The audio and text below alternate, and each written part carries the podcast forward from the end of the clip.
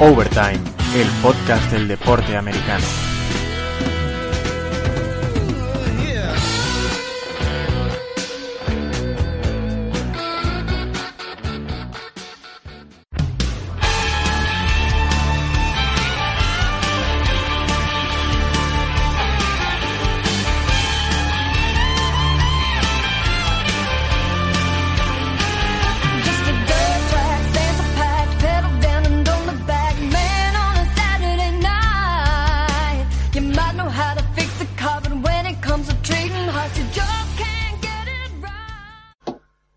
Bienvenidos una semana más después de unas, de unas semanas de problemas técnicos y personales. Volvemos a la carga y vamos a empezar con la NASCAR. Eh, y vamos a empezar diciendo que Dale Earnhardt Jr. se retira. No sabemos nada más. No ha dado tampoco muchas razones, pero bueno, se retira a final de temporada. Y quién sabe si lo, si lo podrá hacer con un título o sin nada. Que tiene pinta que si no. Pasamos a hacer un poco los resúmenes de las carreras que no hemos podido hacer. Eh, empezamos por Bristol. Que el guion fue parecido a las carreras en las que, o sea, de la temporada hasta el momento, dominó Larson, liderando las primeras, las primeras 200 vueltas y se llevó el primer segmento. Enorme trabajo de Farnito Row manteniéndose arriba y muchas alternativas Sí, la- liderato. Desde la vuelta 200 sin apenas toques, cosa difícil. Sí, Bristol. cosa muy rara en Bristol, una carrera muy limpia para ser... Bristol normalmente suele promediar más de 10 cautions y creo que hubo 6 o 7. La mayoría por averías y por, y por tonterías, no fue por grescas ni por cosas de esas. Que alguna hubo también, pero bueno, menos de lo normal. Eh, Truex ganó el segundo segmento. Y al final del último caution, eh, Harvick se puso delante, pero con ruedas viejas y intentó aguantar. Larson venía más rápido y, era el me- y estaba mejor. Fue bloqueado por Harvick. Sí, sí, sí. y- Larson, Larson parecía que iba a ganar Larson la carrera, claramente, pero, pero no pudo adelantar. O sea, en principio era el más rápido, pero no pudo adelantar a Harvick. Y, y Jimmy aprovechó ese, esa coyuntura para adelantar y, y llevarse la carrera. Recordar que esta carrera se suspendió y se disputó el lunes. Sí, a la, que fue, creo que fue a las 6 de la tarde o así empezó, fuera de aquí, o 7 de la tarde, una cosa así. Un horario de mierda, pero bueno, es lo que hay. Bueno, lo que hay, que bueno, mucha gente no sabrá, pero la NASCAR en circuitos ovales no, cuando hay lluvia no se puede correr por Pues, seguridad. Es verdad, no, no lo hemos comentado, eso es, o sea, simplemente tiene que ser climatología buena eh, con, con eso, con la pista seca, porque es muy peligroso. Ya hay accidentes con la pista seca, pues mojada, pues no me quiero ni imaginar. Y no sé, de, esa- de esta carrera no recuerdo mucho más, así. Que, que, que no fue la típica carrera de Bristol, que al final siempre acaban todos a hostias en el, en el pit lane después de la carrera, porque si tú me has bloqueado, porque si tú me has tocado y no me tienes que haber tocado, que si me has sacado, no, pues fue, bastante limpia para lo que, lo que suele ser visto. Pasamos a Richmond, eh, short track de tres cuartos de milla, eh, en forma de D como Fontana o Michigan. Y tiene poco banking y la importancia del motor, ya que las aceleraciones y frenadas son más fuertes como, como Martinsville. Eh, Sí. muchos Es, es, más tipo Martinsville que, que Bristol. Bristol es más de velocidad continua, no mucha, pero velocidad continua. Y en esto es de acelerar y frenar, entonces, por eso tiene importancia el motor. Fue Y una, el car- coche. fue una carrera con, con muchas banderas amarillas y, y poco ritmo. Eh, pole de Logano, que va despertando, pero le va costando. Segmento primero para Kenseth. El segundo para Keselowski. Y hubo un choque entre Dale Jr. y Jimmy Johnson, que acabó con los dos fuera. Sí, la verdad es que fue muy extraño, no sé. No además no, no me acuerdo de ese lapso de la carrera, pero además lo he hecho hace poco. Pero, pero eso, se tocaron ahí en la recta de atrás, le- se chocaron los dos contra la valla, no sé si le cerró Jimmy a a Dale y, y pa- fue muy extraño. Yo lo vi y digo, ¿qué estos que hacen? Parecían dos, dos cadetes, vamos. Y bueno, en la carrera se la llevó Logano, que supo materializar la pole. Sí, no sé, tuvo una carrera muy rara, pero al final, al final consiguió eso, pescar un poco en río revuelto, que es lo que, lo que normalmente no hace, porque lo gano es, se le va la olla. O sea, es un tío que está muy loco. Y, y en los finales no suele normalmente mantener la cabeza fría, vamos a decir, pero esta vez, eh, tranquilizándose y yendo a lo que tenía que ir, al final fue el más listo y fue por eso porque lo que ganó la carrera. Además de porque el, coche en el, en, eh, en el último tramo seguramente tenía el mejor coche de, de, la, de todos los pilotos, vamos. Y bueno, vamos a la carrera de este pasado fin de semana en disputa en Taladega, el, el otro Super Speedway que hay en, en el calendario junto con Daytona. Y bueno, la carrera fue dominada por Kyle Busch, siendo el que más vueltas lideró, y Stenhouse Jr. consiguió la pole y se supo mantener en cabeza, cosa que no suele hacer. Sí, más o, más o menos, o sea, con sus, con sus idas y, sus venidas, pero hizo una carrera muy inteligente Stenhouse. Que sí, que no suele ser normal, porque eh, desde que ha entrado en la, en la, bueno, ahora Monster Energy Cup Series, Bueno, la, Copa la eh, Copa no, no, NASCAR. no ha sido, sí, Copa NASCAR, pero bueno, Copa NASCAR hay tres. No, que no, eso co- lo hemos co- comentado, Copa, Copa NASCAR en la, en la esta, luego la otra en la, en la B. y la fe. Eh, eso, que no, desde que entró en la categoría grande, eh, no, no ha sido precisamente un piloto listo en cuanto a- al desarrollo de la carrera. Y esta vez yo creo que, que lo hizo bastante bien. A ver, el primer segmento se lo llevó Keselowski y el segundo Hamlin. Sí, Pero- por cam- cambios de líder, ya sabes, típica carrera de super, de super speedway con cambios de líder. Bueno, tampoco muchos, ¿eh? Para lo que suele ser. Pero, pero, bueno, esto fue un poco circunstancial de lo que, del que pilló más o menos delante en esa, en esa, en esa tramo de carrera, vamos a decir. Luego, eh, a falta de 30 vueltas del final, tuvimos una de esas cosas que le gustan a la gente, un gran choque de 21 coches, provocado por un toque de Almendinger a Chase Elliott, que lo está haciendo Sí. bien. Encima estaban primero, no, primero, no, segundo y tercero estaban. O sea, fue bastante delante, por eso, por eso la gran cantidad de coches. Eso sí, si pasa a mitad de pelotón, lógicamente no van a ser más de 10 coches nunca. Y fueron Y- 21 coches los afectados. Por accidente, nueve coches tuvieron que abandonar. Sí, por este.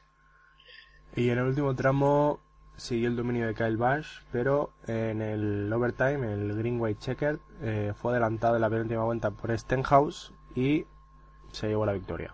Sí, hizo, tuvo una, una buena run en, en el- la reta de atrás en la, en la penúltima vuelta y luego en la última vuelta bloqueaba todo lo que, lo que vino y consiguió llevarse la victoria más o menos por un margen bueno que de más de un coche. O sea, no, A ver, que de todas no fue, fue muy apretado como suele ser muchas veces. De todas formas, en la NASCAR y sobre todo en los Super Speedways es la clave. Eh, la clave es no ir primero hasta después de la última curva. Sí, sí, hay, hay estadísticas de eso que, que, que ha sido, que hay no sé cuántas carreras que han sido en Super Speedways, me refiero a Super Speedways, Daytona y, y Talladega, eh, que bueno, más que Super Speedway podríamos llamar Restricted Place, Plate eh, Circuits, pero bueno, eso ya hablaremos cuando tengamos tiempo, que ahora vamos pillados. El caso es que eso, que, que son circuitos donde no se frena directamente, o sea, es a tope. Eh, y, y la, la clave es eso, eh, son siempre carreras en grupo y tienes que, normalmente es como, pues suele, yo lo equiparo un poco como el ciclismo. Eh, eh, tienes que saber estar donde tienes que estar, colocarte bien y luego en la, en la, eh, al final de la carrera saber dar ese run, ese, ¿cómo decirlo? Ese, Es que, no, a ver, es- extra, ese coger el buen rebufo para seguir delante y, y mantenerte hasta el final. Eh, Y eso, no, eso hay que es, es más sencillo que eso, Aitor. Eh, si vas primero, el aire te frena por el rozamiento. Sí, claro. Si vas en un rebufo, no tienes Mm. el rozamiento y puedes ir más rápido. Sí. Sí, pero Simplemente es eso. Sí, sí, sí. Pero, pero luego, luego también eh, entra el, el bloqueo. O sea, que, que, y tiene mucho mérito Stenhouse, porque, por ejemplo, bloquear en Daytona es más fácil, porque es un circuito más estrecho. Pero Talladega es más ancho.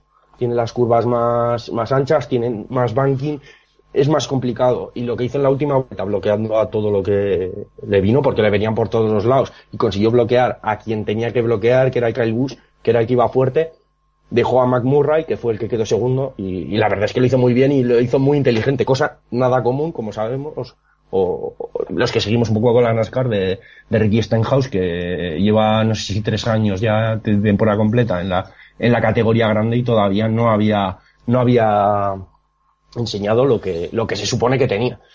Que es, que es un buen piloto, vamos. A ver, pues vamos a pasar a la semana que viene. O sea, esta semana ya, este fin de. Eh, Se corre en Kansas, un tribal de milla y media. eh, la carrera es de 400 millas. Eh, tribal en forma de D, obviamente. No es de Sí, bueno, no- hay, hay en forma de D o en forma de la, la curva a veces eh, no es no es que sea en forma de D como como lo tengo que explicar como autoclub o, o estos. Es simplemente que la curva de o sea la, la recta de meta es en una curva no es en cachos de recta o no es sin más. Es, es por eso lo de lo de la forma de D pero en realidad no es en forma de D hay que explicarlo bien.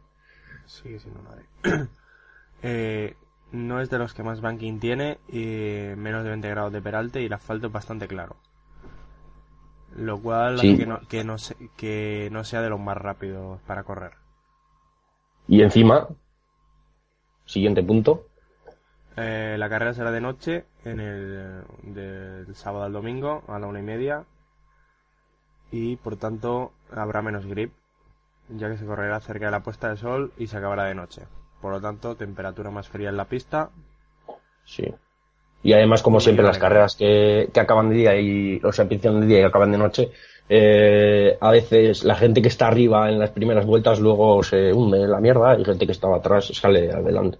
Lo importante es eh, poner a punto el coche para las temperaturas que vas a tener a final de carrera, para poder eh, estar delante cuando tienes que estar. O sea que lo más seguro que veremos, el que veamos a, a- primero a- al principio de la carrera, seguramente no acabe ni entre los 10 primeros. Tiene toda la pinta. ¿Quién son los favoritos para esa carrera? Buah, pues no lo sé. Es que Kansas además está de hecho un poco así. Eh, pero supongo que, que esta será otra vez, pues eso, los, los, la gente que, que circula bien en los de milla y- en los circuitos de milla y media, los de siempre, Jimmy Johnson, Logano, Hamlin, Harvick, Kyle Larson se supone que volverá, eh, después de que en Talladega estuvo un poco desaparecido. Eh, pero bueno, Talladega es un, circuito completamente diferente. Pero vamos, supongo los de siempre, ya digo. Eh, eh, los, tri- los tribales se le dan muy bien, sobre todo a Harvey, que, este año está muy apagado. Parece que no, no, no acaba de funcionar bien el coche y, este es una buena, una- un buen sitio para intentar conseguir esa carrera que le dé, que le dé el pase a la, al Shea. Bueno, pues ya hecha la NASCAR, vamos a pasar con la otra gran competición, que es la IndyCar. Y vamos a empezar con el resumen de la carrera de Phoenix, que fue una carrera aburrida eh, en la India, ya que, a ver, no había frenadas fuertes para unos coches que, que, en un, que en un circuito corto pueden hacer medio de 300. Sí, sí, la, vuelta rápida creo que era 190 y algo millas por hora en un circuito. eh, se supone que es un short track lento.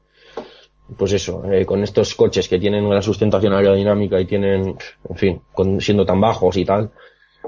Al final la carrera no pasa de ser una procesión. Y de un circuito que en, que en NASCAR es eh, peleado y es de múltiples trazadas y tal, pasa a ser una procesión de, de coches muy rápidos, pero, pero no deja de ser una procesión solo hubo, como he puesto cuatro cambios de líder, no, cuatro líderes diferentes, hubo más cambios de líder, pero bueno, en 350 vueltas, pues, a poco. No, 350 o 250, no lo sé, ahora mismo. Bueno, eh, Pero- dominio, de eh, Pen- dominio de Penske y estuvo la cosa entre Pagano y Power y al final se llevó Pagano. Sí, sí, no, no, no tuvo gran cosa. Eh, también hay que decir que los pilotos buenos suelen estar delante, pero claro, no solo los pilotos buenos, sino, sino yo creo que lo que has dicho tú de Penske, vamos, es, es lo básico. Parece que este año están dando bastante, un plus bastante importante eh, a su joder, no sé cómo decirlo, es que, que está muy bien, vamos, que, que, parece que muchas veces otros, otros equipos pueden pelearle ciertas carreras, pero en general eh, la regularidad de los Penske en todos los circuitos está siendo envidiable. Y bueno, vamos a pasar a, la próxima carrera, que será en el Gran Premio de Indianápolis, que se corre en el, en el circuito que usaba la Fórmula 1, el de Infield. Eh, vuelven después de, de la carrera en un óvalo como es Phoenix a correr en un, en un circuito rutero. Eh, ya estamos en el mes de mayo, por lo tanto de, de Indianapolis no van a salir. Se corre eh, este fin de semana en, en Indianapolis en el circuito rutero y el, y el último fin de mayo, dentro de dos semanas, son las 500 millas. Sí, y luego hay, mogollón de entrenamientos, y hay, o sea, van a estar, sí, eso, en, en mayo van a, van a afincarse todos ahí. Este, y van a este- pasarse el día del circuito. Este gran premio es otra oportunidad para los, para los pilotos poco acostumbrados a circuitos ovales eh, que puedan brillar. Y bueno, Podemos ver la resurrección de Takuma Sato como grandísima estrella que es. Takuma Sato es la gran estrella, no hay otra. Por eso. Y luego Por eso ya, te digo, es muy importante. ya empezar, empezar a comentar ya de cara a las 500 millas, que es el plato fuerte del mes. Eh, Alon- bueno, comentar que Alonso ya ha hecho sus sus primeros kilómetros en el, con el con el IndyCar. Sí, Eh, el martes pasado fue, ¿no? Si no me equivoco. Sí, fue la semana pasada, no me acuerdo qué día, pero estuvo Yo creo que fue el martes. Estuvo probando su nuevo coche. Eh, buenas sensaciones tuvo y no dejó Eh. malas sensaciones. No, la verdad es que le vi bastante bien. Estuvo, eh, tenía como, no sé, es que eh, he oído que como que era para, para sacarse la licencia, vamos a decir, entre comillas, Sí, que es un poco pues para, para Sí, ver si algo- puede conducir el coche. Y era, eh, tenía Sí, sí. ciertos, ciertos tramos de esto y le decían, pues yo que sé, tienen que hacer, tienes que hacer seis vueltas en, eh, a una media de 210. O, o entre 210 y 215, luego entre Sí. 215 y 220. Era un poco así. Y salía, era- bueno, primero salió eh, Marco Andretti, si no me equivoco, a dar unas vueltas con el coche. Supongo que será pues para, para decirle un poco cómo va y cómo tiene que hacer las cosas y ver cómo está el coche. No, y luego porque Marco Andretti, eh, Marco Andretti lo que hacía era, como, como decían, el setup lap. Le- se lo configuraba, digamos. Sí, porque, claro, lógicamente Alonso no tiene ni idea de eso. Eh, no conoce el coche, entonces tiene que apoyarse en alguien que sepa cómo va. Eh, hay que decir también que el coche me pareció bastante bonito. La corre con el 29. No sé, me pareció un número raro. Pero bueno, sin más. El que le ha tocado. Y Punto. el que le ha tocado es. Sí, o sea, básicamente era es el que le ha sorteo, ¿eh? tocado. Ah, bueno, pues no sé. Sin más. Y, y eso, que parece, más o menos, o sea, dio, yo los tramos que estuve viendo, estuvo metiendo el coche donde, donde se lo pedía. O sea, que, que se le vio bien. Pero claro, él decía el coche a mí que yo al coche. O sea, que todavía le cuesta. Lógicamente un IndyCar y un Fórmula 1 son más, mucho más diferentes de lo que parece. Yo, se- según leí, eh, dio. Creo que lo llegó a hacer mejor que, que Kurt Busch en la, la vez que lo hizo. El, el setup este, o el, el Rookie Orientation. Sí, sí. Y eso que Kurt Busch sí que está acostumbrado a correr en. bueno, en, ese, bueno. en ese circuito, por ejemplo, está acostumbrado a correr. Sí, sí. Bueno, también un NASCAR es muy diferente a un... O sea, tiene mérito los dos porque un NASCAR y un Fórmula 1 son muy diferentes a un Indy. O sea, no tiene, no tiene nada que ver ninguno de los dos. Pero bueno, este se lo sacó para, para correr las 500 millas también, ¿no? Eh, Claro. Hace un par de años, cuando que, que también tuvo cojones porque corrió la Coca-Cola 600, que es la guerra más, larga de la NASCAR, con la Indy 500, que es la carrera de la hostia de, de la Indy. Entonces, tuvo su mérito también lo que hizo. Pero bueno, no hizo muy bien, la verdad. No le salió como él esperaba. Eh, Bueno, y de- después de esto no hay, no- bueno, comentar que, que solo el Rookie Orientation este que era ver a Alonso dar vueltas con el Indy, él solo. En Eh, un circuito oval que no tiene mucha historia. O sea, ver un coche rodar en un oval es... En fin, eso. no, aburridet. pues, Lo que te quiero decir, eh, en internet llegó a, o en, YouTube creo que fue, Sí, sí, lo, que- eh, de- hecho pusimos el, el link en, en, el, en el Twitter de Overtime de, del YouTube que hizo un, Creo hicieron un stream. En Yu- el streaming de YouTube me parece que hizo 800 800.000 visitas. Que está bien, para lo que solo, es. Solo pa- para eso. Eso te quiere decir la magnitud que tiene esto, pero a eso súmale sí, no. todos los todos los streaming que iba poniendo la Indie o Andretti en sus diferentes redes sociales. Porque en Facebook sí. también había había uno. Lo que está claro es que mediáticamente ha, ha calado, ha calado y la gente está expectante de lo que se puede hacer.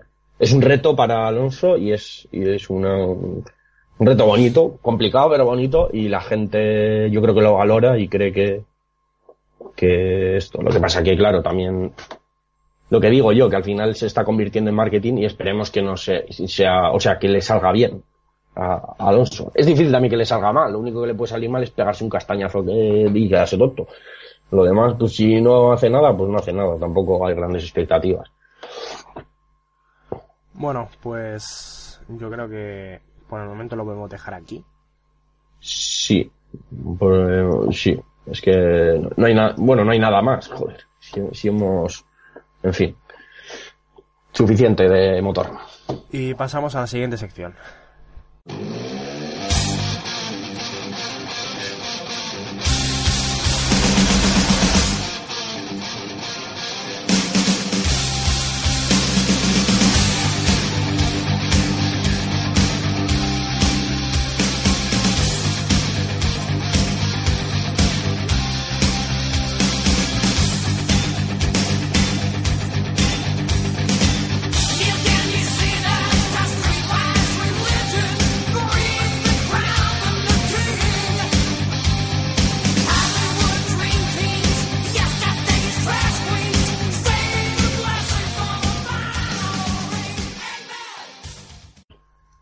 Bueno, vamos con la sección de hockey de overtime. Y eh, bueno, yo soy Aitor Castresana y está conmigo Sergio Bardero. Hola, ¿qué tal? Y nada, vamos a re- a repasar las los, los resultados, lo- las series de, de las semifinales de conferencia o la segunda ronda de playoff.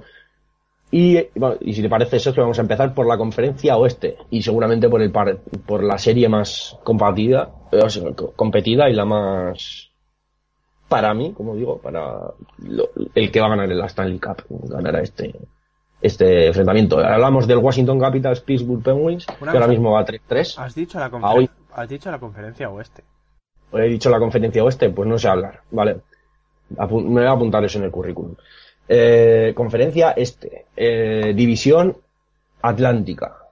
¿Me equivoco? No. Metropolitana. No, no, metropolitana, sí me equivoco. La atlántica es la otra. La final de la división eh, metropolitana, que es el Washington Capitals Pittsburgh Penguins, como he dicho, que va 3-3 a hoy miércoles, porque creo que el, el séptimo partido se juega esta noche y, y el programa saldrá después, así que ya sabréis el, el resultado.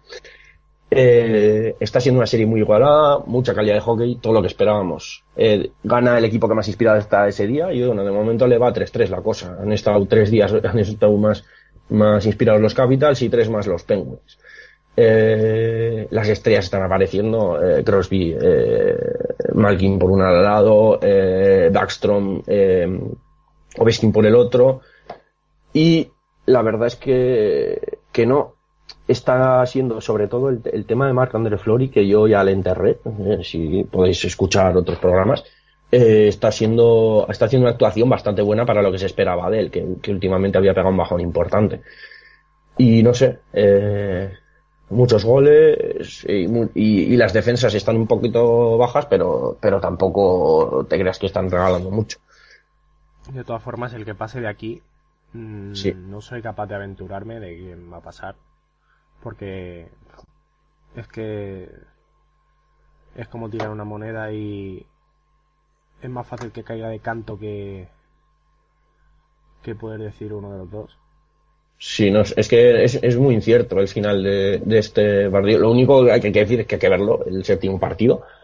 Que da igual que lo digamos, porque seguramente no va a salir antes de que se juegue el el ese partido, así que, así que nada. Pero seguramente sea la mejor serie que se pueda ver de aquí a, play- eh, a lo que queda de playoff, es lo que hay. O sea, son los, para mí son los dos mejores equipos. Y el récord de la temporada regular dice eso, que han sido los dos mejores equipos de la temporada. O sea que, vamos. Eh, y nada, es una serie para ver. No, por mucho que comentemos, tampoco, tampoco hay mucho que decir. Vamos con una serie con un poquito de más chicha, si te parece, Sergio, si quieres comentar algo más. No, no, de, de la serie anterior es eso. Que poder Es para verlo, di- ¿no? Es- disfrutar del último partido y, No es, no es para comentar, no es Y para- persona- y que personal- que se puede comentar también, pero... y personalmente si, si pasa Ovechkin mejor. Pero Yo la verdad es que voy con los Capitals. Lo que pasa que también puse en el bracket a los Penguins, entonces eh, tengo ahí un poco de... pusiste a los Penguins, pues ya sabes quién va a pasar. Sí, el, en el bracket los Capitals. Pues pero ya es sabes que es lo que pasar. quiero. Ya sabes quién va a pasar. Da igual, si los Penguins también les puse para pasar de la primera ronda y no se quedaron. Hombre, también jugaran contra los Jackets, ¿sabes? Pero... A ver. Eh, vamos, con la serie de la, confer- de la conferencia este, la, la división atlántica, que bueno, de invitados están los Rangers porque eran la wildcard, aunque sean de la metropolitana, contra los Ottawa Senators. Y nada, esta noche han, se ha jugado el sexto partido, iban los Senators ganando 3-2 y han ganado los Senators, por lo tanto se clasifican para lo, para la final de conferencia que jugarán contra el ganador de- del Capitals Penguins. Nada, eh, voy a, dar una vuelta y comenta tú lo que quieras del partido, que yo paso ya. Efectivamente, Bueno, el partido de la Nueva York se ha ido al carré y lo tenía que decir, lo siento. Ya, ya, ya, ya, si eres un pesado, macho. Te lo he borrado cuatro veces del guion y cuatro veces que me lo has puesto. O sea, Eh, qué, qué gra- qué grandioso es eh, Google Drive, eh. es increíble. el, bueno, Ottawa que no dábamos un duro por ellos, o sea, no dábamos un duro ni para que pasara con Boston. Han, Eh, correcto. han demos- han demostrado que por, que por qué habían quedado segundos de la Atlántica y, y tirando de, de oficio, ganas y garra, Sí. y han conseguido eh, cargarse a Nueva York eh, por cuatro partidos a dos, siendo muy bueno, jugando muy bien, por este último partido sobre todo y el primero, Sí, sí, sí. fue- no. has- han sido un Eh, baño. eh, El primero Sí, sí, no. ha jugado mucho mejor que New York Rangers, eh, pero muchísimo mejor. Eh, también, sin quitarles mérito, porque hay que decirlo, el nivel en, la, en el cuadro de la, de la División Atlántica ha sido pésimo. O sea, hay que decirlo. Y yo creo que al final, ni el mejor equipo, ni el segundo mejor equipo, no sé si el tercero o el cuarto, que tengo a Ottawa y a Boston les tengo ahí, pero el, el- el mejor equipo y el segundo mejor equipo eran New York y, y, y Montreal, claramente. No voy a decir quién en primero y quién en segundo, pero claramente Mira, por delante de Yo te, Ottawa. te voy a decir una cosa. Eh, Sí. Comparando ahora mismo el partido de esta serie, yo Sí. te, te voy a decir mismo el último partido que, que Nueva York estaba ya en el- al borde de la eliminación, que si palmaba se eliminaba, como al final ha sido. Eh, Nueva York ha tenido casi casi medio ha estado prácticamente 10 o 12 minutos jugando con jugando con uno más y ha sido incapaz Sí, de sí. marcar. Si, si tuvieron un, un doble minor, o sea, es- en vez de dos minutos de penalización son cuatro, y no consiguieron marcar. Llevan, en la serie, llevaban, en ese momento, cuando ese doble minor, eh, llevaban dos de 20 en superioridades. Dos goles de 20. Es lo, que te digo. Eh, un equipo así, o sea, un equipo que, que de 60 minutos, 10 o 12, está con uno más y por lo menos nos saca uno o dos goles, o sea, uno o dos goles, no merece pasar, que es lo que le pasó a Montreal. Sí, sí, lógicamente. Ya, y en de New Montreal- York Rangers, desde que está en Viñol, es el gran problema que tiene eh, la no materialización de, los de las superioridades, Es de lo, los power es plays. lo que te digo, es lo que le pasó a Montreal con Nueva York, que fue incapaz de meter los power plays, y lo que le pasó a Chicago con Nashville. Sí, pero bueno, eh, no- en Montreal vamos a darle también un poco de crédito a otro que, bueno, que si no llega a ser por él también, eh, nos hubieran ganado en vez de 4 nos hubieran ganado 4 4-0, que es el señor Henry Lundqvist, No, no que encima el otro día eh, le pero- metieron un hostiazo en, en toda la garganta, no sé cómo acabó el partido. Eh, la cosa es esa, que, que no hubiéramos pasado, si no llega a ser por Lundqvist, no hubiéramos pasado ni el partido contra Montreal. O sea, no- ni estaríamos aquí. Dicho esto, yo ya que mis, mis dos equipos no, bueno, los se quedaron eliminados en la primera fase, Yo quiero y deseo una final Ottawa-Anaheim. Sí, bueno, a ver. Eh, complicado, ¿eh? Bueno, Complicado, porque tiene toda la pinta que, que ya te digo, no solo lleva ya a la final de la Stanley Cup, sino que va a ganar la Stanley Cup el equipo que gane, el Washington Capitals Penguins. O sea, son los dos mejores equipos, claramente. En principio, ¿eh? Luego también, también ya digo, New York y, y Montreal eran los mejores equipos de, de ese lado del cuadro y, y al final se los cargado Ottawa. O sea que eh, tampoco hace falta, no hace falta ponerse muy es así. el año O sea que puede, aquí lo escucharon primero.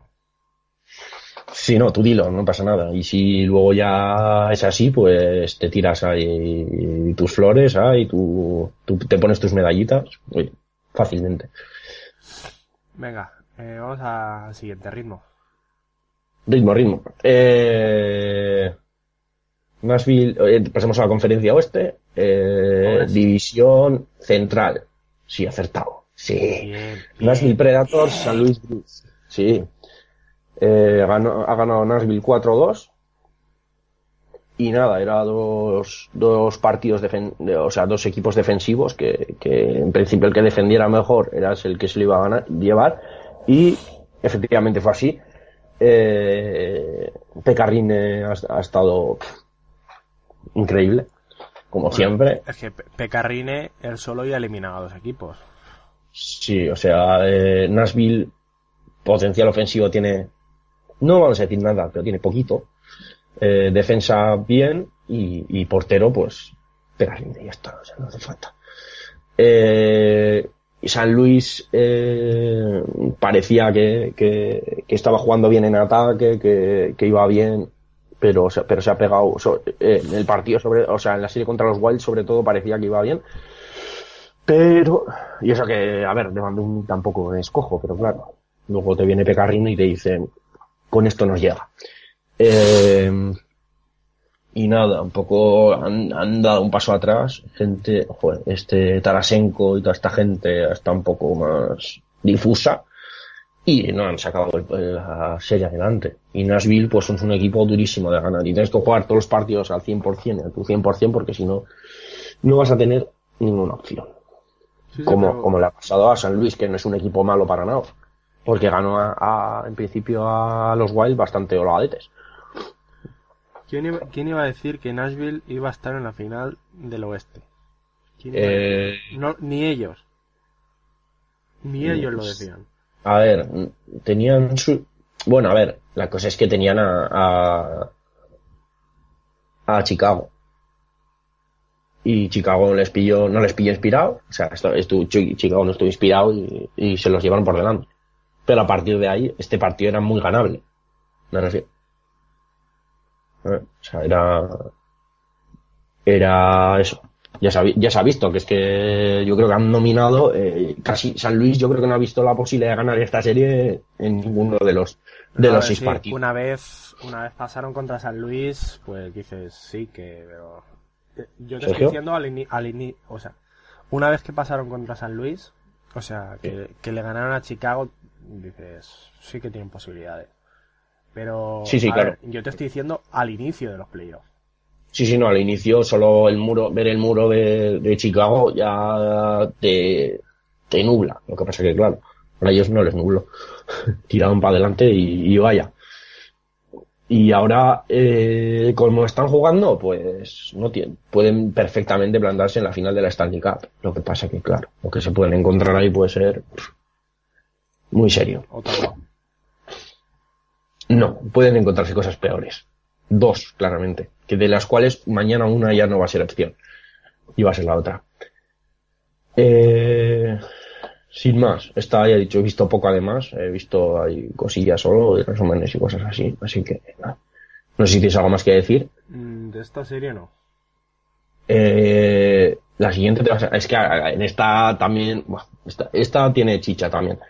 Vamos con la serie de la final de la, de la división eh, Pacífico o Pacífica. Realmente Eh, división del Pacífico, pero... sí, es, es bastante, es bastante pacífica porque en principio no son dos equipos de estos de Son leña, buenas. leña, leña. Son, son equipos técnicos. Eh,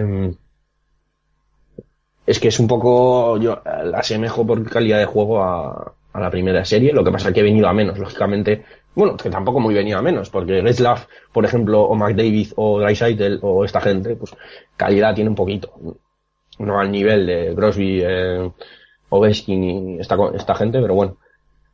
Eh, los Oilers empezaron muy bien, eh, ganando los dos primeros partidos en el Honda Center, eh, venciendo y convenciendo bastante. Y han hecho eso y luego la paliza que les metieron en el Game 6, que les ganaron 7-1 creo. 7-0 me parece. O sí, sí, no sé. Bueno, bueno, pues, que hicieron lo que les dio Sí, la pero, Real Gana. pero es decir, le ganaron que metieron tres goles en supi- 10 minutos a- al, al portero y, le, y le cambiaron. O sea, dijeron, le cambiaron y luego al otro le metieron otros cuatro, así que tampoco.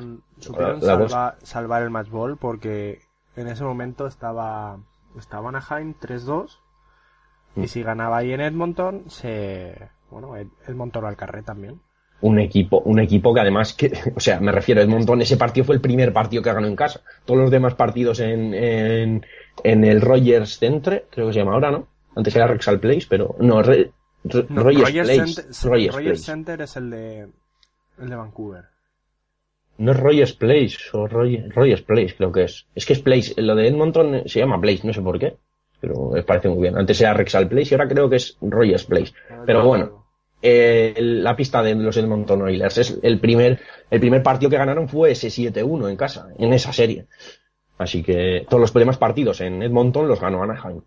Entonces, eh, ahora se supone que vuelven al Honda Center en, en, en, en el sitio que han ganado dos partidos, o sea, solo han ganado uno en casa y dos fuera. Y vuelven a, a- al Honda Center, eh, pues esperando que puedan ganar un tercer partido fuera de casa, que se le ha dado más fácil en principio ganar en casa.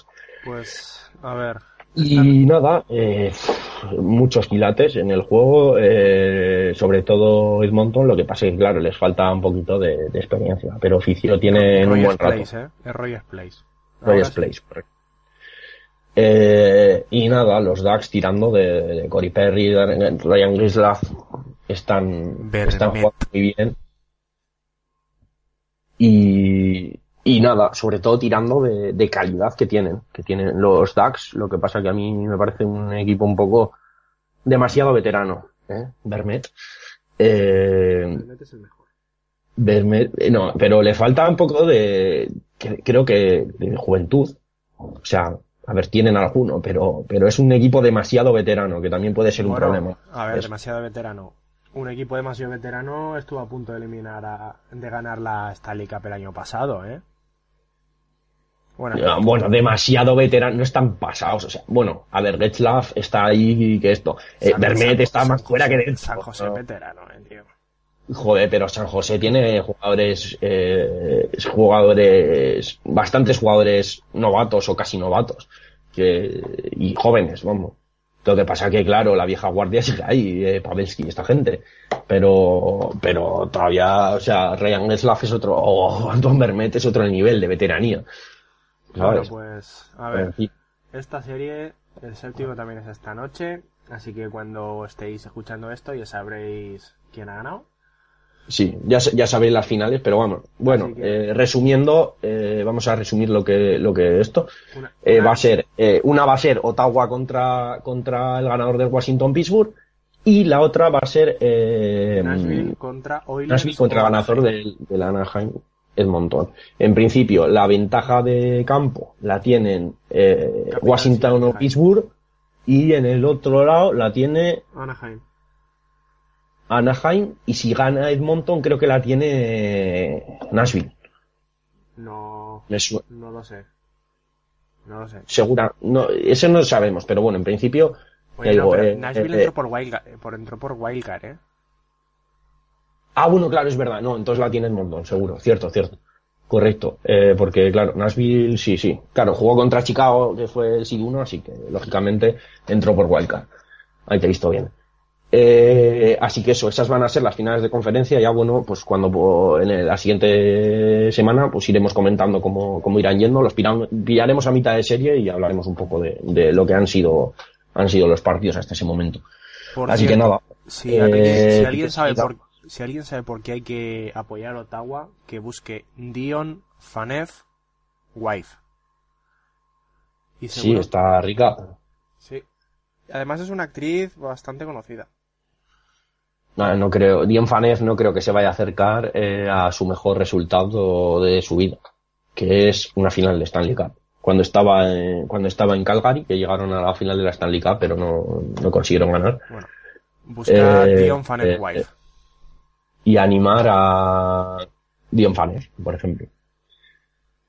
Pues nada, eso. Eh, no sé si quieres comentar algo más que no tenga que ver con Dion Phaneuf Wife. Eh, que no tenga que ver con Fanef Wife, no. Ah, bueno, sí. Eh, la próxima serie de Ottawa la voy a ver íntegra en francés. Muy bien, me parece perfecto. Os recomiendo que no lo hagáis porque da igual. Yo quiero saber Hockey Night en Canadá. Eso no es una mierda. Sí, pero es en francés. Hockey- Claro, como tiene, como no tienes el, el NHL Game Pass, que no sé cómo se llama, pero bueno, me da igual. NHL Lo pone, lo pone y no tiene y tienes en chino también para verlo. No, en chino no. Mira, por ejemplo, el Pittsburgh Washington de esta noche se puede ver en Nacional, en Away, que es el, el de Pittsburgh, y en. French. Y, y- y en francés que se El Ah, no, o sea que. Washington no tiene. Pues ve- Va a haber todo en francés, tócate los cojones. Y en ruso también. No, en ruso, no, solo lo puedes poner en. en No digo, claro. A ver, Chihuahua ves quién se podrá ver en ruso, ¿no? No, no, no, no, no, solo puede, solo son televisiones de Estados Unidos o de Canadá. Y Ya, ya, ya. Pero normalmente los, partidos en francés normalmente solo suelen ser o partidos que da eh, la televisión importante de Quebec. Que, Sí, o el- la TSN es no, la no, de la, Toronto. la TSN no, la TSN los da en inglés. Eh, la, en francés los da, es una televisión de Quebec, que digamos es digamos el TV3 de Quebec, me parece. De que- y A carrer. al. Y, Es y verdad, no lo- regionalmente el Montreal y, y Ottawa son los dos que siempre tienen el partido en francés. Si lo quieres elegir. O sea, lo tienen en inglés y en francés. Claro. El Sí, local. porque son de la, de la zona. Pues nada, eso, que os, bueno, ya, ya habréis visto cómo han quedado las series y veremos los estos y nada, eh, a disfrutar de lo que queda de hockey, que la verdad es que no queda mucho por de un mesecito. Dion Fanef Wife. Dion Van Wife. Hasta la semana que viene. Pues adiós. I'm coming home, I'm coming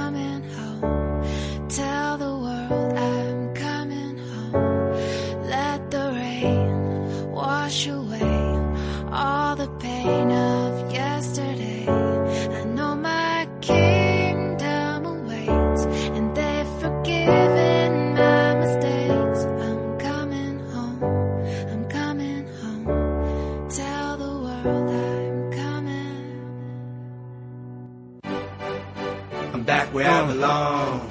Yeah, I never felt so strong. And I'm back, I'm feeling like there's nothing that I can't try. Nothing. And if you with me, put your hands high. Eh, buenos, buenos días, tardes, noches, cuando escuchéis esto y vamos con la sección NBA de Overtime. Perdón por el retraso, que llevamos sin grabar, creo que es un mes o algo así, por Sí, por ahí. culpa de Sergio, vamos a decirlo. Y bueno, eh, estamos grabando esto a viernes, se ha acabado la serie Spurs Rockets esta noche, han ganado los Spurs 4-2 y, y si quieres, antes de entrar a cómo está esta serie y la de Washington-Boston, hablamos un poquito de los 2-4-0, Vale, que es el que el de Cleveland, eh, joder, ¿contra quién fue? con Toronto. No acuerdo. Cleveland-Toronto, que es el más sorprendente para mí. Toronto es el equipo que más ha decepcionado Sí. en estos playoffs. Totalmente de acuerdo. Mm, Creo que han ido muy pocas veces por delante del marcador. Y Cleveland básicamente ha hecho con ellos lo que quería. Sí, a- Es adem- equipo en el que todo el mundo teníamos esperanzas, porque el año pasado les llevaron a ver un poco falso, pero un a un 4-2. Este año habían mejorado el equipo con los fichajes de Ibaka y de PJ Tucker. y al final, bueno, recordemos que, bueno, no han tenido un par de partidos, creo que Lauri al final no jugó un par de partidos, no me acuerdo si se lesionó en el primero o en el segundo, pero que yo creo que con Lauri el resultado hubiera sido el mismo. No, sí, el, Ah. el, el problema de Toronto, que es lo, empe- lo empezamos a vaticinar, es que tiene un entrenador que no sabe ajustar. Entonces, una serie de playoffs, cuando tienes un equipo que está más o menos no igualado, porque sabemos que Cleveland tiene la segunda mejor plantilla de la liga, pues hombre, tiene que saber ajustar. Con otro entrenador, además, con otro entrenador podrían tener más opciones. Además, se avecinan turbulencias en, en Toronto en off-season porque tienen que renovar a Lauri, tienen que a ver qué hacen con Ibaka y yo creo que les, les vendría bien un cambio de entrenador para para Sí, yo creo que, que, que, a salir. Ujiri yo creo que no es muy de, muy de cambios, pero que Casey debería salir por lo que dices. Es que dentro del partido no sabe ajustar. No, y además, además que si dejas a, a Casey, es que vas a volver a lo mismo el año que viene. A lo mejor con otro entrenador aportas diferente ilusión. No sé, tampoco ahora hay un mercado de entrenadores bastante amplio porque llevan casi un año sin despedir a un entrenador en la NBA. Pero, no sé, yo, yo si fuera verdad, Ujiri este lo año no tendría ha caído claro. ninguno. No, no, no. de temporada. Este año no ha caído. El último que, que cayó creo que fue Whitman de Washington el año pasado. Y vamos, o sea, yo creo que deberían cambiar de entrenador. Veremos a ver Sí, lo que creo- deciden, pero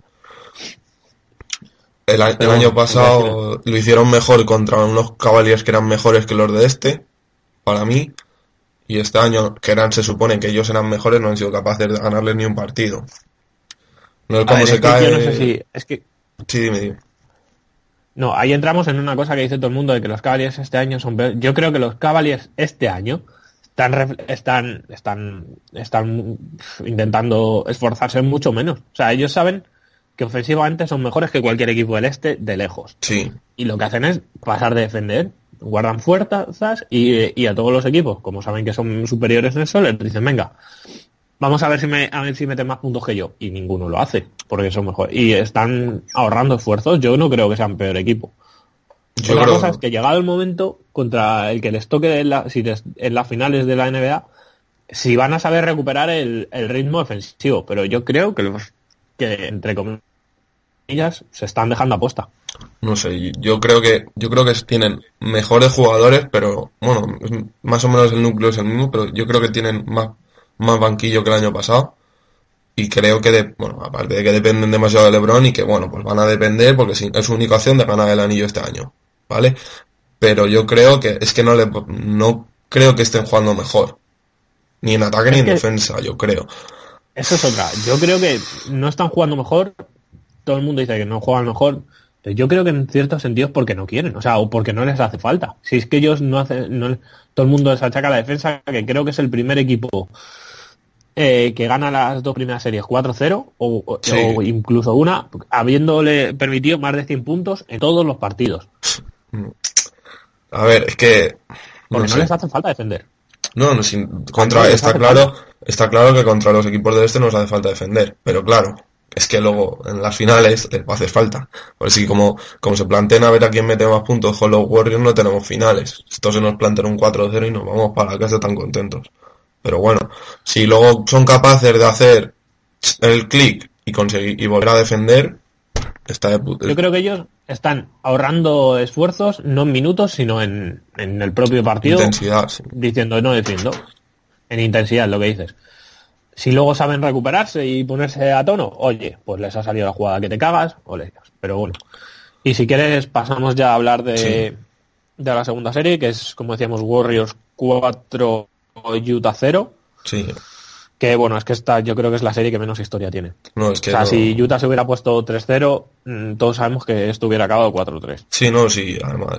Además es que hay mucha diferencia entre los dos y donde, donde no hay para, para intentar pelear, ellos, los Utah, los Jazz intentaron hacer todo, intentaron ajustar de todas las formas posibles, pero es que cuando ajustaban con una, una, con una les devolvían con otra, es eh, mucha diferencia entre los dos equipos. Además tienen que estar contentos con la temporada que han hecho los Jazz. Han, han, han hecho su trabajo, que es llegar a la segunda ronda y les puede servir para crecer con- como equipo en el futuro. Ya veremos. Además, como dicen, eh, es un equipo que ya había cumplido con todos sus objetivos de temporada, Sí. Pasar una ronda de Ah. playoff y que es pasar este año una ronda de playoff. Además, han tenido otro año más muchos problemas de lesiones. Creo que en toda la temporada solo 13, 13 partidos habían tenido a toda la plantilla al completo, que es, es poquísimo, o sea, son muchísimas lesiones. Sí. Tienen que, ver qué hacen con George Field, la última lesión de Gobert en playoff, En Hayward tienen que... con Don Hayward, pero vamos, yo creo que es un equipo que ya había cumplido Sí.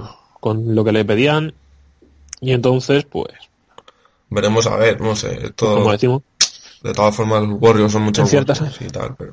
Lo han intentado. sí, en cierto sentido, mm, ellos ya habían cumplido, los Warriors son mejores, pues al final tienes lo que cada uno se esperaba. no, sí. No sé qué podías esperarte. Y, y si quieres pasamos ya a las dos series. A las buenas. Volvemos si quieres al este. Vale. No, le- la dejamos la última, que es la última que tiene partidos todavía jugando si quieres. Vale, vamos con, con el oeste. si Y, quieres, con el y- vamos si quieres con la serie que acaba esta noche, que es el 4-2 de los Spurs a los A los Rockets, Rockets. que yo creo que es la, la gran sorpresa por ahora que llevamos de playoff. Y sorpresa entre comillas, porque recordamos que, que San Antonio había quedado por delante de Houston. en temporada regular. Pero todo el mundo, casi todo el mundo vaticinaba que esto iba a ser para los Rockets fácil. Y más, más, después de ver los problemas de, El primer partido. de San Antonio. Sí. Eh, aparte del primer partido que eh, te meten un baño, también es que el primer, primer partido tuvieron demo- muchísimo acierto desde el triple los, los Rockets, pero a, a través de ajustes que realiza Popovich, que son magníficos cada uno de ellos, eh, consiguen ganar la serie y est- este último partido, el de, el del jueves por la noche, ha sido, ha sido para ponérselo a todos los entrenadores de, que están estudiando para ser entrenadores, es un espectáculo. Es que yo creo que esta serie se define de una forma. O sea, hablamos de, de lo buenos que son Carlisle, lo bueno que es Spoelstra, la, la revolución de Steve Kerr, Luke Walton, pero aquí papá sigue siendo sigue siendo Sí. Popovich y cuando llegan los playoffs se nota se nota cuál es el mejor entrenador de la NBA. Es que hoy O han, sea, es el entrenador que mejor ajusta y que me- y a una serie de siete partidos yo creo que no hay nadie como él. No, además, es que, es que pocos, no lo hemos dicho todavía, pero en el, en el sexto partido, el de ayer en la noche, no jugó, no jugó Kawhi, que es el mejor jugador de los Spurs con bastante diferencia, el que más depen- han dependido toda la temporada de él, más que de ningún otro, y hoy han ganado de 40 en casa de Houston, contra uno de los mejores equipos en ataque de la liga y les han dejado en 75 puntos. Eh, alabar a, a Popovich y un grandísimo partido de Aldrich, que ha hecho lo que él sabe hacer, y a partir de generar ventajas con Pau y con Aldrich han conseguido ganar el partido en ataque y en defensa han conseguido cerrar bien, han tenido suerte porque no han todos los triples abiertos no los han, no les han entrado los Rockets, pero es que han sido mejores para mí, vamos, en, la- en el conjunto de la serie quizá el- la clave fue el quinto partido, pero yo creo que en general son han sido justo ganadores de la serie los Spurs para mí. A mí también me ha gustado mucho el partido de Jonathan Simmons. Sí, 20 20 puntos creo que ha conseguido al final, una cosa así, pero quitando los puntos porque el partido de Pau también es muy bueno y solo ha anotado 10 puntos. Ha conseguido repartir el balón muy bien, ha visto a los compañeros abiertos y eh, vamos, y sin Kawhi es que se me acaban los adjetivos para Popovich, es, un- es una cosa espectacular. que lo comentábamos tú y yo antes, y ya si quieres vamos a hacer Sí. un poquito de previa de, de la final, es que yo creo que tiene más, que es más peligrosa esta serie, eh, o sea, la final de conferencia para, para Golden State que para Cleveland, pase con quien pase, y simplemente por el hecho de que en un lado está Popovich y en el otro está Mike Brown, que recordemos que Steve Kerr eh, no va a estar en todos los playoffs por lesión de, por- tiene problemas otra vez en la espalda y ya veremos si el año que viene es entrenador, Mm, que yo lo dudo. Yo creo que se va a retirar. Y, y es que es, es que es Mike Brown, que recordemos todos que es Mike Brown es eh, probablemente, si no es el peor, de los peores entrenadores que había en la NBA en temas de imaginación para hacer jugadas y de ajustes, como Sí. lo mismo que hablamos de Casey. O sea, si hablábamos antes de Casey de, que es malo, Mike Brown es elevado a la enésima potencia. Y enfrente está Popovich. Es que le que probablemente con piezas mucho peores, más veteranas, mucho más cansadas, porque han jugado mucho, eh, ya muchos más partidos eh, en estos playoffs. Sí. Pero es que le va a poner.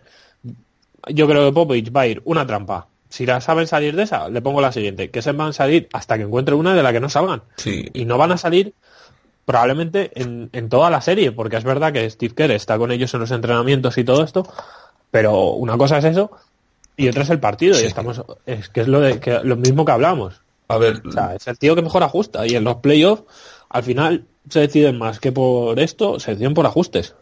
también es muy importante como si llega a Kawhi, ver cómo está, porque los Spurs sin Kawhi no... Ojalá me equivoque, sin Kawhi no tienen opciones de ganar a los Warriors, vamos, o sea, ni un partido, yo creo. Y con Kawhi tienen muy pocas. Con Kawhi, Con Kawhi recuerda- Bueno, yo te hablo de la serie, tienen pocas, pero con Kawhi sí tienen. con Kawhi sí tienen, Porque con Kawhi- Kawhi puede estar la serie en un 70-30, a lo mejor, un 65-35, pero sin Kawhi es que no le doy, no les doy opciones. No, a ver claro, cómo está también. Es que no- como no han dicho nada de que tiene, pues tampoco sabemos qué es lo que... Yo creo que, fíjate, yo creo que Popovich se lo estaba guardando. Yo, O sea, yo- conociendo yo pienso que a sí. Popovich, este es capaz de, de habérselo guardado, que tenga un pequeña molestia. Decir, bueno, pues no juegues, que tenemos todavía un séptimo partido en casa.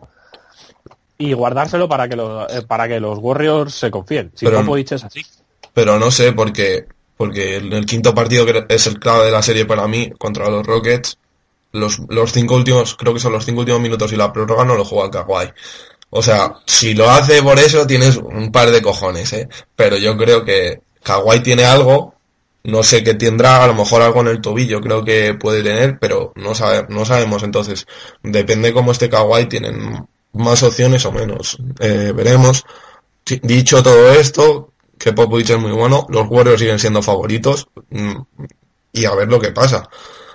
Yo lo que plantearía si fueran los Spurs, eh, jugar por, por jugar por dentro. Intentar limitar todo, todo su ataque rápido de los Warriors, intentar jugar por dentro con, con Aldrich y con Pau, pero veremos a ver. El juego de, de Houston y Golden State no es igual, pero sí que, no, o sea, no juegan el mismo tipo de small ball, pero sí que lo han sabido parar en un lado, a lo mejor saben en el otro. Ya, lo Bueno, recordemos que el otro no es lo A ver, la diferencia es que los otros también tienes que tener en cuenta que defienden mucho más que Sí, y cuando quieren defender, Y tienen defienden. muchos más recursos. Sí, claro, por eso que tiene a lo mejor el plan de los Warriors, el plan de los de los Rockets es igual, más o no igual, pero que se puede parecer. Pero es que los Warriors tienen plan B, C, D, E, F, G hasta la Z, o sea, esto es muy complicado ganarles ya solo un partido a este equipo que es el mejor equipo por jugadores, por plantillas, puede ser el mejor equipo de la historia. Pero bueno, es lo que es lo que decíamos. O sea, tienen muchos planes, pero teniendo a Mike Brown en el banquillo, a ver si son capaces de de ponerlo en ejecutarlo. práctica en el No, partido. sí. No, sí, a ver, está claro que es que ningún jugador, quitando a Kawhi a lo mejor, ningún jugador de, de los Spurs sería titular en los Warriors. Para empezar por esa base, es muy complicado ganar, que les demos, que puedan ganar la serie. Pero hombre, que la van a pelear, está claro, y que pueden ganar un par de Sí, partidos y, va a pelearlo seguro. Sí, esta serie empieza el domingo a las nueve y media, o sea, hora española, entonces va a ser, es buena hora para, por si queréis, pero No, tienen dos, y tienen dos días de descanso, que generalmente Sí, suele haber menos. entonces yo, vamos, yo recomiendo, y además creo que el primer partido va a ser muy importante. A ver, van a ser todos importantes, pero yo creo que el primer partido es en el que tienen más opciones de, de in- intentar hincarles el diente. A lo mejor me equivoco, pero A ver, pero es importante, pero menos. Acuérdate que en el primer partido de esta serie eh, todos vimos a Houston y decimos, esto se lo comen en 4-0. sí, no, sí. Es que no sé, a ver cómo, cómo se, cómo evoluciona la serie. Va a ser muy complicado para, para los Spurs, pero lo van a intentar y tienen que partir de la base de que tienen mejor entrenador y que tienen que llevar todo a la táctica y, y no al talento. Partiendo de la base esa pueden tener opciones. Pero los grandes favoritos son los Warriors. Y bueno, si quieres, terminamos ya brevemente con la, Con con la básica serie en juego, que es el Boston, eh, el Boston Wizards. Sí. Recordemos, 3-2 para Boston, juegan esta noche El sexto. en Washington. Y yo creo que después del quinto partido, todos los que apostamos por Washington nos hemos llevado a una pequeña decepción. Yo, yo creo que Washington se va a acordar toda- to- todo el verano del segundo partido. Pa- Bueno, a ver, partiendo, para mí, los cuatro primeros partidos, en los cuatro primeros partidos fue mejor Washington. Creo que te- tenían que haber salido de los cuatro primeros partidos 3-1.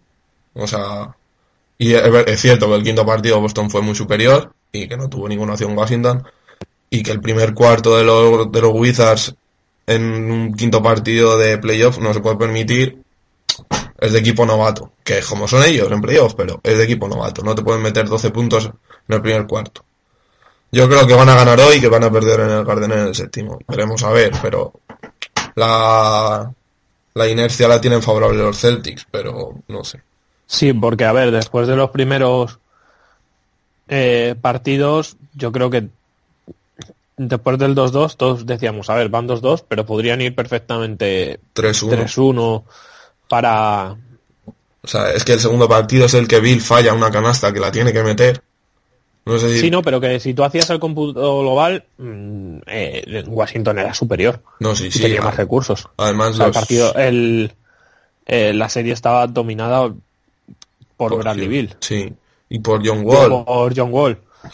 Entonces, a ver, y, y después del quinto es lo que digo, yo me llevo un pequeño, no sé si chasco, decepción, llámalo como quieras, Yo esperaba más. pero Yo esperaba Sí. bastante más en el quinto. Yo cuando vi el, el quinto partido dije, pero es que eh, no puede ser. En un primer cuarto no puedes, no puedes dejar que te metan 35 puntos eh, y, y meter solo... No puedes irte menos 12 en el primer cuarto, en un quinto partido, que te estás jugando a la vida.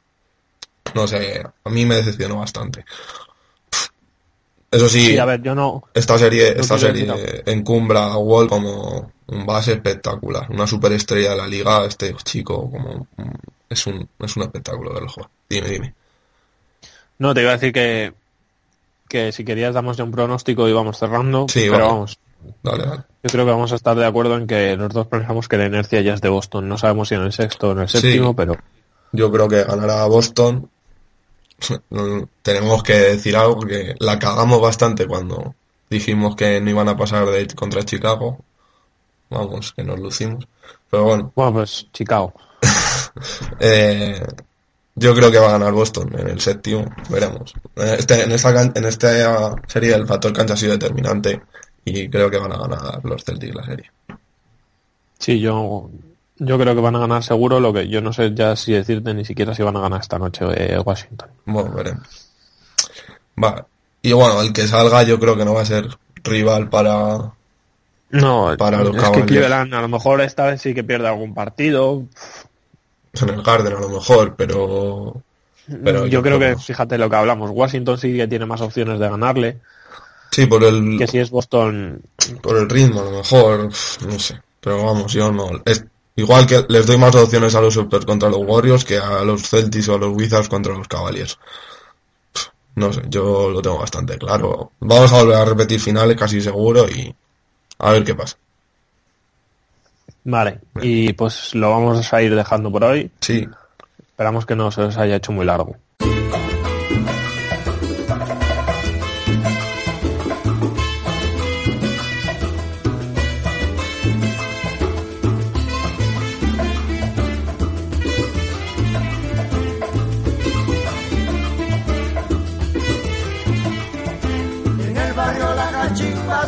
Formado la corredera. En el barrio La Cachimba se ha formado la corredera. Allá fueron los bomberos con sus campanas, sus sirenas. Allí fueron los bomberos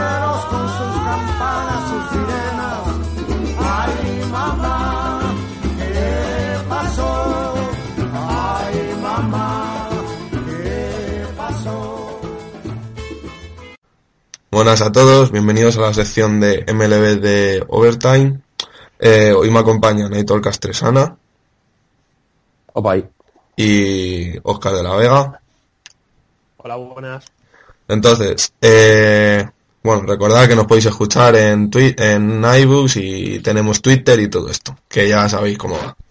Eh, la noticia de la semana en, en la MLB ha sido esta sanción que han, que han puesto los Mets a Harvey, eh, porque por lo visto él jugaba el sábado pasado y eh, el viernes por la noche salió de fiesta y por la mañana se fue a jugar al golf todo normal. Y bueno, pues le sancionaron una- para tres partidos y se acabó jugando el, no, ah, el viernes no jugó porque como juegan en casa, No, juega, juega esta noche, juega esta le noche. tocaba jugar el miércoles, pero como jugaban en casa, los Mets tenían miedo de que le pitasen y le han retrasado la salida a hoy. A hoy, bueno. pues, Y bueno, pues un circo, como toda la temporada, que eh, hablábamos de que iban a ser un equipo muy peligroso si estaban centro. sin lesiones y sin tonterías de estas. Y recordamos que tienen lesionado ya a largo plazo a su mejor Mejor pitcher. eh, pitcher, tienen lesionado a su mejor relevista, que es Familia, que ayer se supo que tenía una, un, creo que era un coágulo en el brazo de lanzar,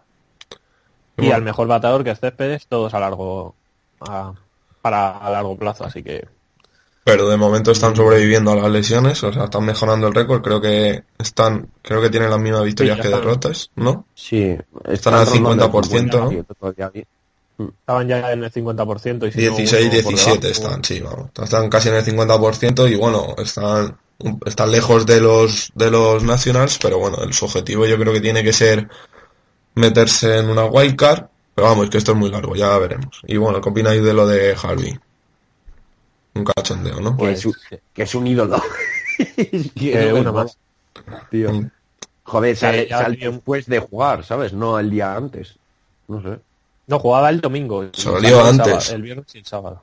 Salió antes. Ah, bueno, antes, que ya, no es ya, la pero primera vez que después y que ya- juegas el domingo y te pegas la fiesta para el domingo, no pasa nada, ¿sabes?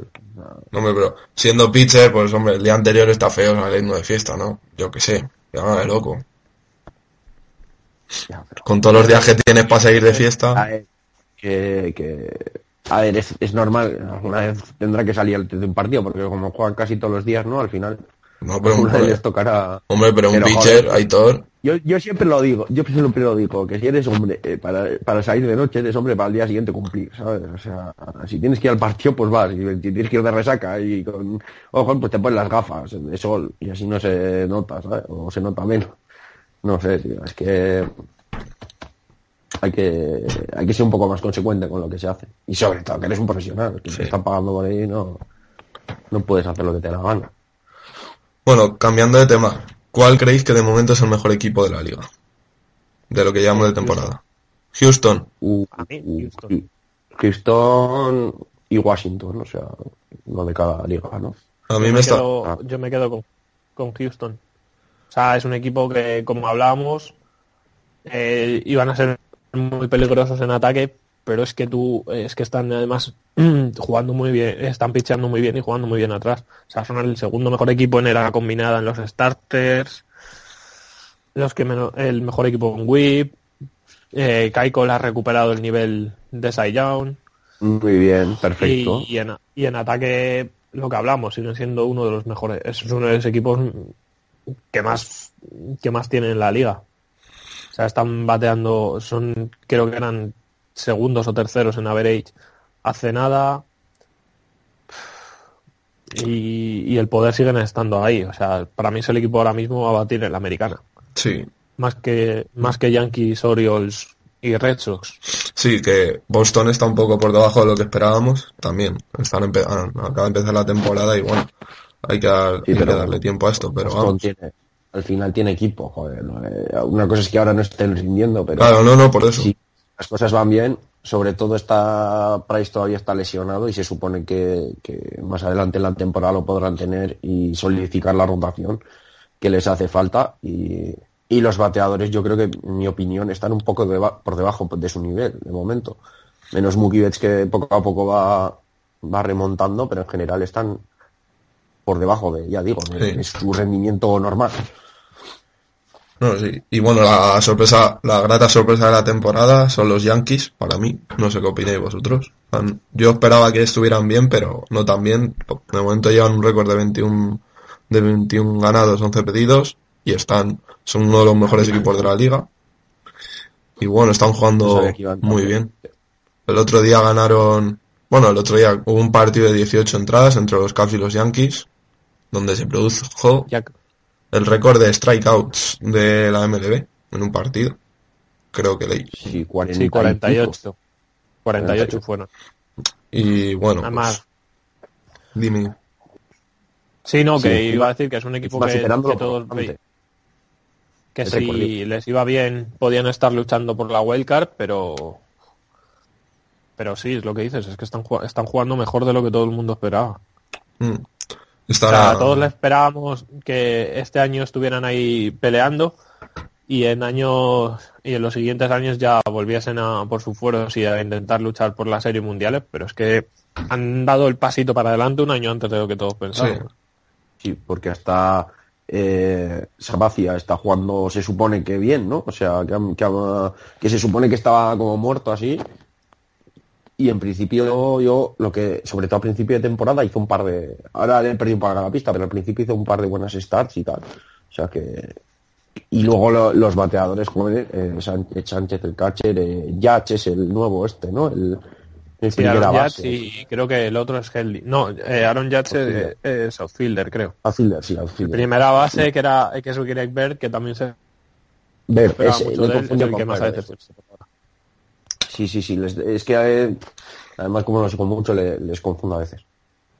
Eh, eso que le está saliendo todo bastante bien. Y los pitchers también está, está dando la cara. Que, que muchas veces dices, bueno, y a ver si sí o si no, y parece que están todos, todos siendo más bien que sí. Sea, Pineda debe estar jugando bien, ¿no? Por lo que, Mm. ya digo, lo digo un poco así en esto, ¿eh? Porque no, no he seguido mucho. Y no sé, este, ya digo, Sabacia, eh, haciendo bien, así que. Sí, lo que dices tú, que no te esperas que, que, No. que rindan tan rápido, ¿no? Que igual era un proyecto más para el año pasado y, y está convirtiéndose en un proyecto para este. Y bueno, y, y en la nacional hay un equipo que es está en racha, que han remontado el vuelo, que son los Cardinals, que está liderando su división. Y bueno, es el que el equipo que tiene una mayor racha de victorias seguidas en este momento. en- estamos a viernes. Y llevan seis victorias seguidas. Eh, han remontado, han, han hecho un par de ajustes y les ha servido para ir ganando más partidos. No sé qué opináis de los Cardinals. ¿Les veis con, no sé, con opciones de playoff, de ganar la división. Bueno, la división yo creo que va a estar muy complicado estando los Cars, pero de meterse en una wildcard. A ver, Sí. eh, los Cardinals, eh, antes, eh, bueno, en la parte NBA hablábamos de los Spurs, pues yo creo que los Cardinals son lo más parecido que hay en béisbol. Mm. O sea, es el equipo más serio que hay. Siempre pierden jugadores, no tienen grandes estrellas, pero no se sabe cómo, siempre acaban estando ahí. Siempre. Y este año eh, esperábamos que dieran un pasito para atrás y empezaron la temporada muy mal, pero se han recuperado y ahí los tenemos.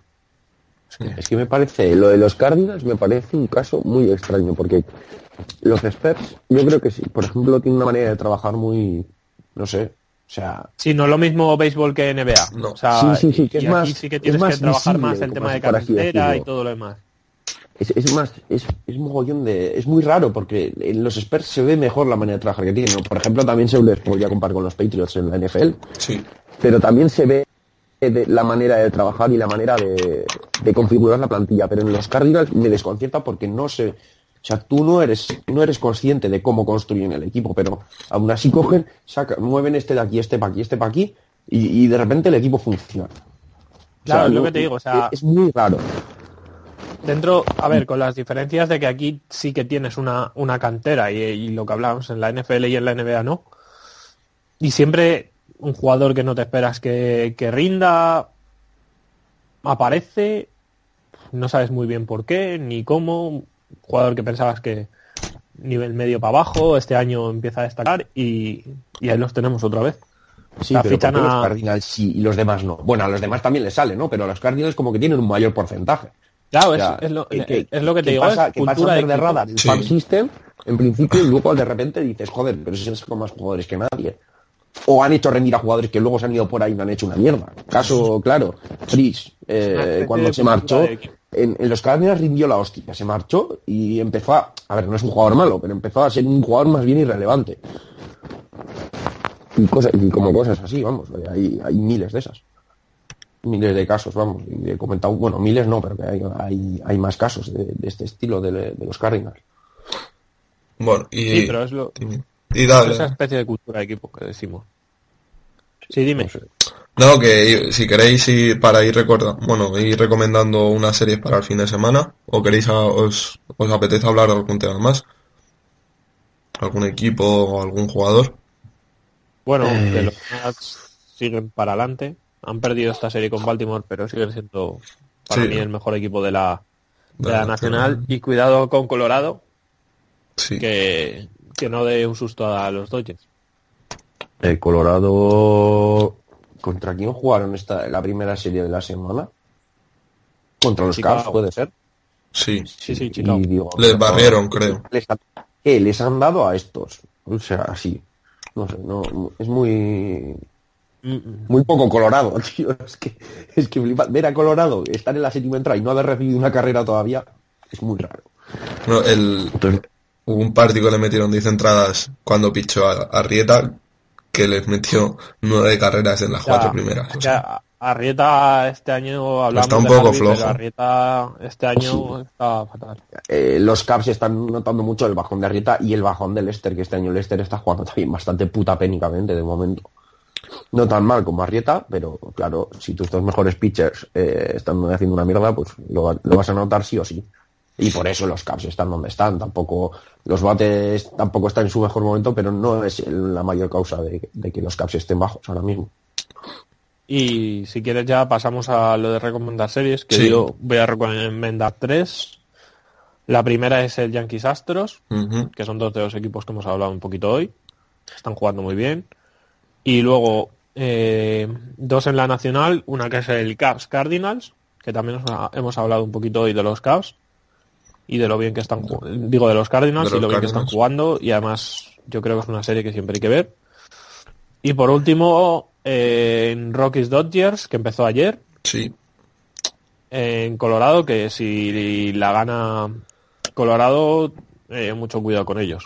No, sí, hay que tener mucho cuidado con ellos. Eh, están bate- es que bateando es un no. espectáculo verles. No, por eso. El problema de Colorado es que mantengan el nivel de picheo. Los bates ya sabes que van a estar ahí. ¿Por qué? Porque están. Porque Sí. Colorado. O sea, está. Colorado ahora mismo, además, en rendimiento están teniendo una de las mejores rotaciones, eh, rotaciones, turnos de bateo de, de toda la liga. Hoy se Por enfrentan, calidad lo tienen y encima están en racha. Entonces ahora. hoy se enfrentan al mejor pitcher del mundo. A ver si es capaz, son capaces de anotar tanto como anotaron ayer, que fue un espectáculo lo de ayer, para mi pesar. Y bueno, alguna, yo es que así no veo ninguna serie más. Yo, creo que has, dicho las, tres mejores. Bueno, hay un Twins Indians que son los dos primeros de su, división y están igualados. Entonces, bueno, pues a ver que si los Indians mejoran un poco porque últimamente no están jugando muy bien. Y bueno, pues lo dejamos por aquí. Y bueno, muchas gracias por escucharnos y nos vemos la semana que viene.